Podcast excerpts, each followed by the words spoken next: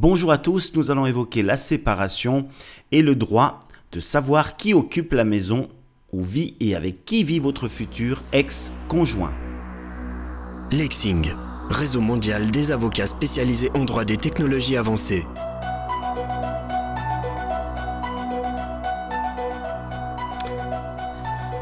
Ce petit cas peut vous paraître complexe, vous vous demandez à quoi cela correspond et vous allez rapidement comprendre avec notre, exposé des faits qu'il s'agit d'une situation qui en réalité se produit quotidiennement lors d'une séparation et c'est une situation qui suscite moult interrogations, raison pour laquelle nous l'avons traité aujourd'hui. Alors on passe immédiatement à l'exposé de l'état de fait avec Sandro qui vit un divorce difficile qui aurait certainement inspiré le réalisateur de Kramer contre Kramer, ce fameux film hollywoodien.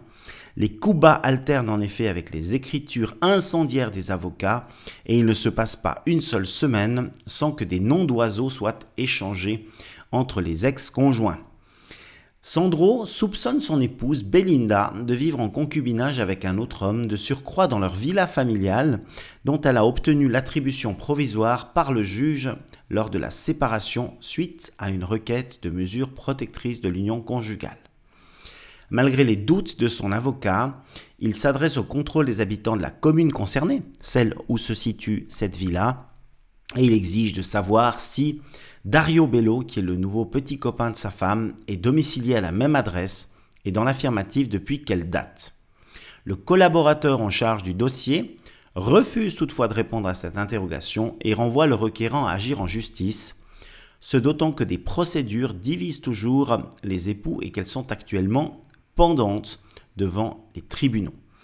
L'avocat de Sandro lui conseille de solliciter du juge de district qu'il investigue sur ce point, ce qui permettra d'éviter une amplification inutile du conflit, des frais et l'initiation d'une nouvelle procédure administrative cette fois-ci.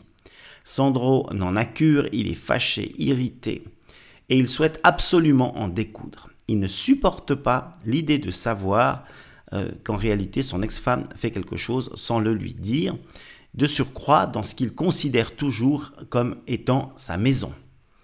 Après avoir lu une rubrique publiée chaque semaine par le magazine Omnipress, Sandro a l'idée de saisir le préposé cantonal à la protection des données et à la transparence.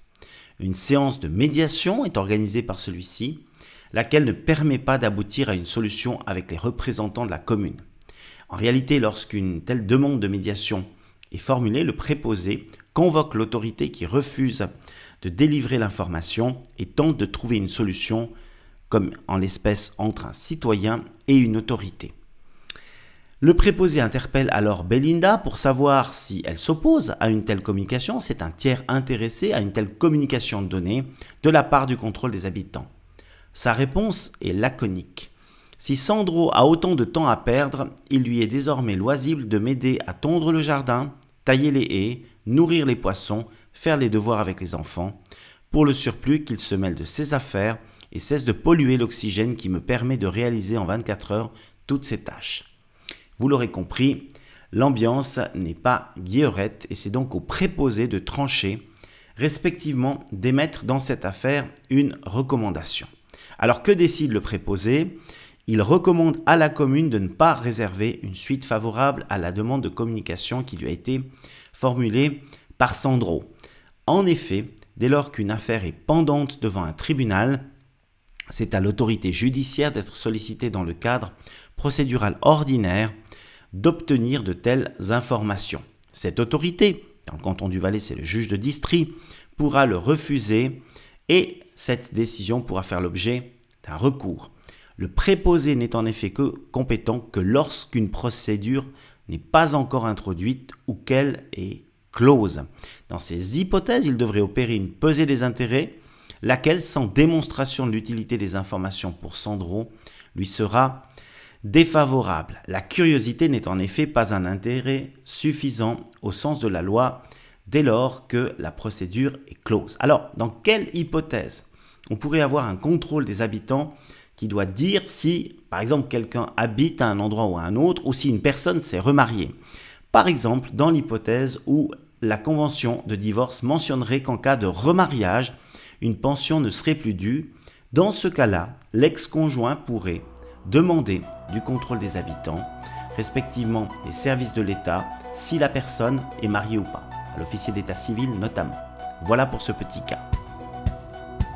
Si ce sujet vous a plu, n'hésitez pas à le partager avec le plus grand nombre.